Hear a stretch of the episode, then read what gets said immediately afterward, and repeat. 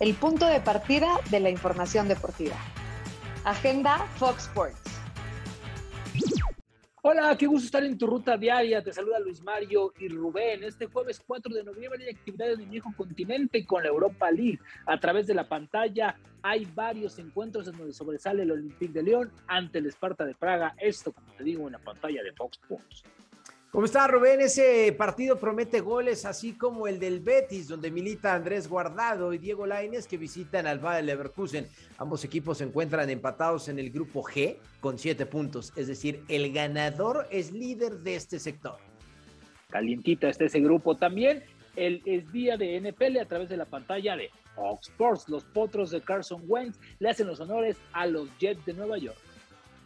Pumas y Santos se enfrascan en un duelo de vida o muerte para los universitarios si es que desean soñar con la reclasificación, pero parece que en el fútbol mexicano los equipos no quieren esa reclasificación. Increíble.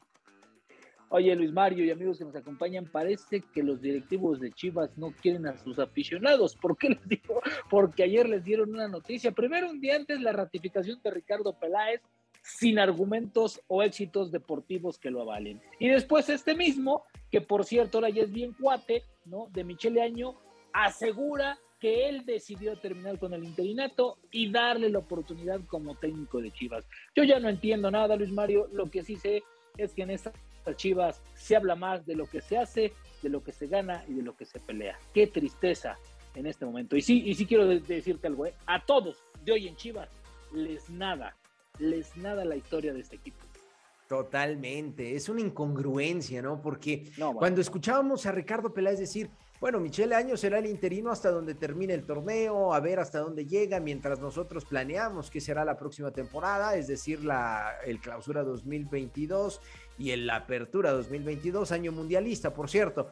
Eh, pero cuando de repente sale tu director deportivo y dice que se va a quedar el director técnico que ha sacado seis unidades de 21 disponibles, no, no, lo entiendo. O sea, un triunfo, tres empates y le da para dirigir a uno de los equipos más históricos del fútbol mexicano. Porque hoy, hoy, eh, Chivas es solo eso, historia. No es una realidad.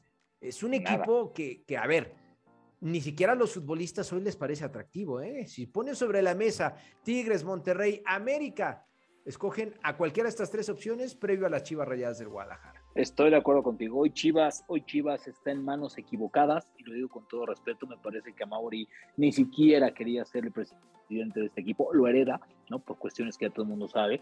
Y, ante la falta de conocimiento se va con, la, con, lo más comercial, con lo más popular que había, que era Ricardo Peláez, que tiene ya tres equipos sin dar absolutamente ningún resultado. Entonces me parece que, que por ahí no va el tema. Ahora, haya, que alguien me diga los argumentos, los logros que han hecho esta dupla como para quedarse en Chivas un año. Creo que, está muy claro que en Chivas hoy el tema no pasa por el plantel, pasa por los escritorios de nueva cuenta y hoy resulta que todos son cuates y que todo está mal. A mí me parece que lo de Mauri es simplemente una decisión más pegada a no le muevo nada y a ver qué sale, a jugármela y hacer un cambio que marque el presidente de Chivas.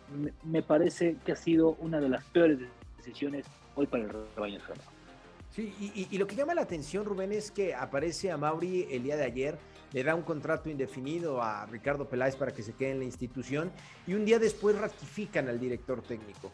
Los futbolistas no están a la altura, no tiene a los mejores mexicanos, sacaría de esta bolsa de elementos en el rebaño sagrado a Gudiño, que me parece que ha sacado las papas del fuego en momentos importantes. Fuera de ello, eh, pocos futbolistas, quizás Sepúlveda, Beltrán con pocos minutos, eh, no tiene delanteros o un tipo que pueda marcar una diferencia. Lo vimos con Antuna, que pudo haber marcado el tanto que le diera empate frente a Tigres y no lo hace.